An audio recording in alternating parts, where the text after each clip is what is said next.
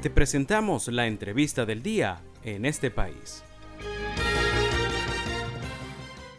Hoy tenemos como invitada a Betilde Muñoz Bogosian, politóloga, directora del Departamento de Inclusión Social de la Organización de los Estados Americanos, tiene un PhD en Ciencias Políticas de la Florida International University en Miami. Nos hablará sobre su artículo titulado Los gobiernos locales y la migración, propuestas para una agenda regional. Saludos Betilde, qué alegría que, estés con nosotros. Bienvenida a los micrófonos de la Red Nacional de Radio Fe y Alegría.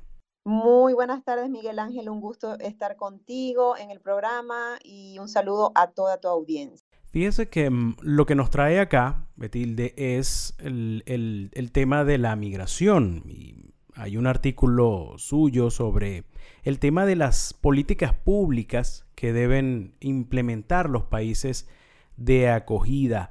Eh, para esto de la integración de la, de la migración venezolana, de la migración no solamente de la venezolana.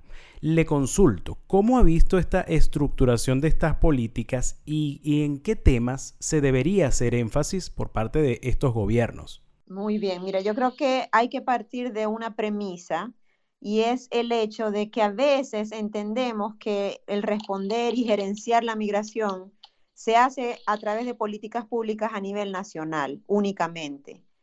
Obviamente es importante, desde ahí se dan las pautas para opciones de regularización, cómo integrar a esta población a los servicios sociales básicos. Sin embargo, eh, nadie puede dudar hoy en día que los gobiernos locales están en la primera línea de respuesta ante la llegada de poblaciones migrantes, desplazadas forzadas y refugiadas y son, eh, digamos, la entidad política y de gobierno que tiene que ocuparse de dar protección a estas poblaciones, de integrarlas a nivel social, económico, cultural y además ocuparse también de las comunidades de acogida, porque una, digamos, yo siempre digo, el provecho que se le pueda sacar a la migración y a la llegada de refugiados, de personas desplazadas, es directamente proporcional a las políticas públicas que se diseñen, que también deben ser inclusivas de las comunidades de acogida. Ahora, ¿en qué dimensiones tenemos que, eh, eh, o digamos, los gobiernos locales tienen que ocuparse de responder para integrar, para eh, conectar a estas poblaciones que están llegando nuevas a las comunidades. Por supuesto, la, primera es el poder eh, estabilizar a estas poblaciones porque con frecuencia las personas migrantes, eh, la mayoría no llega como con condiciones socioeconómicas favorables, ¿no? O sea, para poder integrarse en un, en un domicilio, para poder comprar carro, instalar a sus hijos en las escuelas. O sea, hay un, hay un proceso inicial que puede ser apoyado y que usualmente tiene la responsabilidad de apoyar estos gobiernos locales pero incluye también los temas de protección social, acceso a salud, el poder garantizar algún tipo de entrenamiento para empleos o directamente oportunidades de empleo, la inclusión de la niñez migrante en las escuelas, eh, eh, cómo, eh, digamos, entender la realidad de las mujeres que también son migrantes, porque, bueno, hay retos particulares que enfrentan las mujeres, en fin. Son los gobiernos locales lo que en todas estas dimensiones de la ciudadanía y de los derechos de las personas deben ocuparse eh, de estas poblaciones migrantes y desplazadas y de nuevo nunca olvidando a su población local porque no hacerlo puede generar resentimiento. Fíjese, Betilde, usted habla sobre, sobre un tema bastante importante, entre varios de los que nos ha puntualizado, y es el tema de aprovechar la migración. ¿no?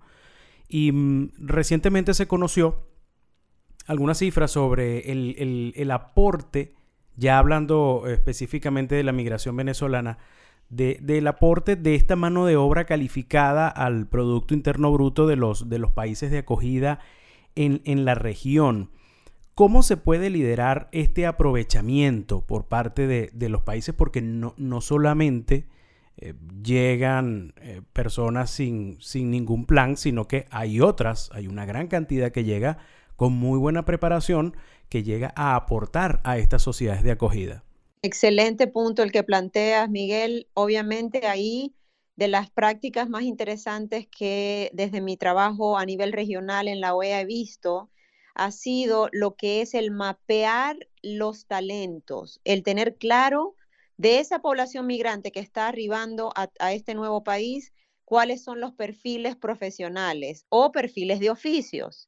Em, una vez hecho este análisis, y hay países como Perú que lo han hecho, Argentina lo ha hecho, la mayoría de países o alguna iniciativa similar, luego es súper eh, útil también mapear cuáles son las necesidades de estas profesiones en los países de acogida y sobre todo lo que he visto yo en la práctica eh, funcionar es cuando el propio sector privado eh, y el sector empleador público eh, mapea cuáles son esas profesiones que necesita y luego se hace este match, ¿no? Esta conexión entre los talentos que traen las personas y eh, los vacíos de profesiones que hay. Yo te puedo poner un ejemplo muy concreto. En Argentina, por ejemplo, eh, que, que donde ha llegado una diáspora venezolana con mucha preparación de verdad, de, de posgrados incluso, eh, habiendo un, y además se gremializaron, ¿no? Se han venido organizando en profesiones, en asociación de enfermeros y enfermeras de Venezuela, en Argentina, y también psicólogos, etcétera, etcétera.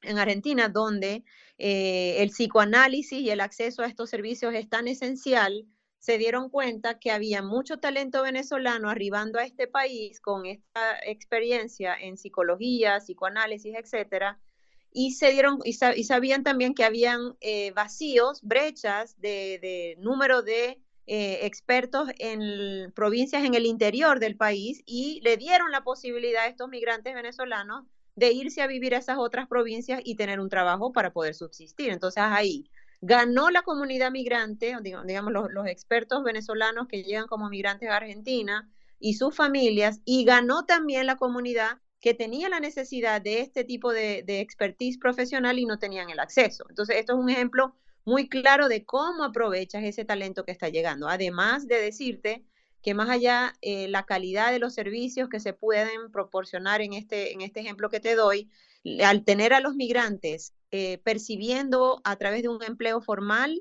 también pagan impuestos, también contribuyen a la seguridad social, eh, también mueven la economía a través de gastos que puedan eh, ellos también y ellas también hacer. Entonces es un, es un gane-gane para todas las eh, partes, la, la, comunidad que llega y el país que está recibiendo. Estamos conversando esta noche con Betilde Muñoz Pogosian, politóloga, directora del Departamento de Inclusión Social de la Organización de los Estados Americanos, Maracucha por demás también. Eso sí. hablando, se, le nota mucho, ¿no? En el, en el acento que a pesar de tener tantos años fuera del país, bueno, lo mantiene. Me encanta que se me note.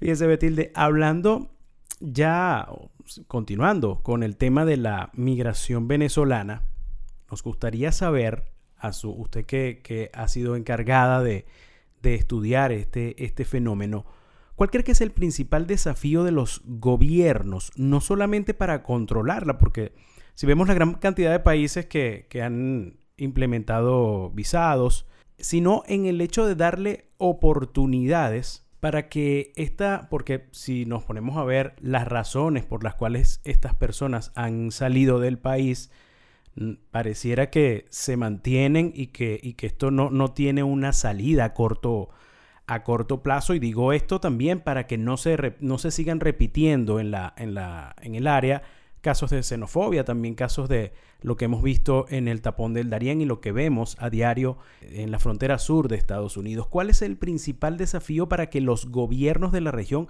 articulen verdaderas políticas públicas que les permitan darle una mejor calidad de vida al migrante y también aprovechar lo que tienen para aportar? Mira, yo te diría que obviamente el primer reto es poder lograr la regularización de estas personas, ¿no? El poder darles opciones legales para que se queden en los países que los están recibiendo.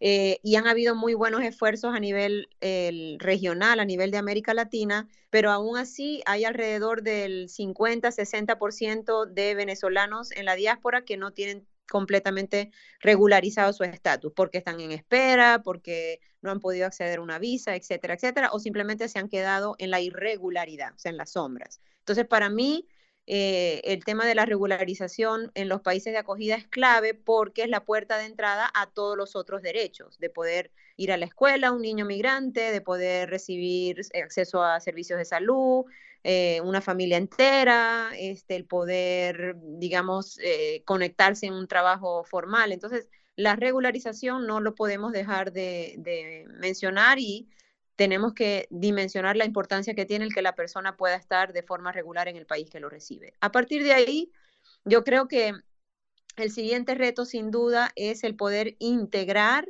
a estas personas en el mediano y largo plazo, ¿no? Entonces, por ejemplo, y lo vuelvo a conectar al tema de regularización. Una persona venezolana que llega a un país que solo le está dando una regularización temporal por dos años, eh, versus una persona venezolana que llega a un país con una residencia permanente, la lógica en la cabeza de esta persona va a ser diferente. Entonces, en el sentido de que, ¿será que si yo tengo un estatus de dos años, ¿será que me compro una casa o mejor me aguanto mis ahorros por si acaso me tengo que ir? ¿Será que invierto en esta nueva empresa que tengo una genial idea y tengo algo de ahorrado? ¿Será que lo, lo abro y qué pasa si después la tengo que cerrar? Versus alguien que lo está viendo de más largo plazo. Entonces, lo menciono porque todo está conectado y, además de dar una regularización permanente a los venezolanos, hay que seguir empujando a partir de eso en generarles oportunidades para que puedan valerse económicamente por sí mismos y contribuir al país que los está recibiendo y e irse integrando a las comunidades que lo reciben. Y ahí también, por ejemplo, hay buenísimas prácticas en países como Canadá a nivel local donde los, los propios eh, gente de la comunidad se de algún modo adopta a estos migrantes o refugiados que están llegando y los invitan a las fiestas de los niños y a las fiestas en la parte de, en la, eh, de la cuadra afuera y los invitan a la iglesia, dependiendo de la, de la religión, por supuesto, eh, porque también son otras maneras de integrar a las personas que están llegando ya social y culturalmente al país que las recibe. Y esto es donde vemos los, las mayores Mm, retos o lo que está costando más porque es un proceso más de largo plazo y, es, eh, y, no podemos restarle importancia porque tiene mucho que ver con eh, la posibilidad de eliminar la xenofobia, eliminar la discriminación, si hacemos un proceso efectivo de integración social y cultural, además de económica, por supuesto.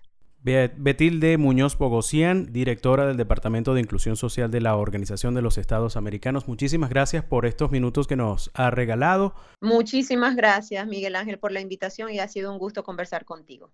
Estamos muy agradecidos con Betilde Muñoz Pogosian, politóloga, directora del Departamento de Inclusión Social de la Organización de los Estados Americanos, OEA. Hoy estuvo con nosotros y nos habló sobre un artículo suyo titulado los gobiernos locales y la migración, propuestas para una agenda regional.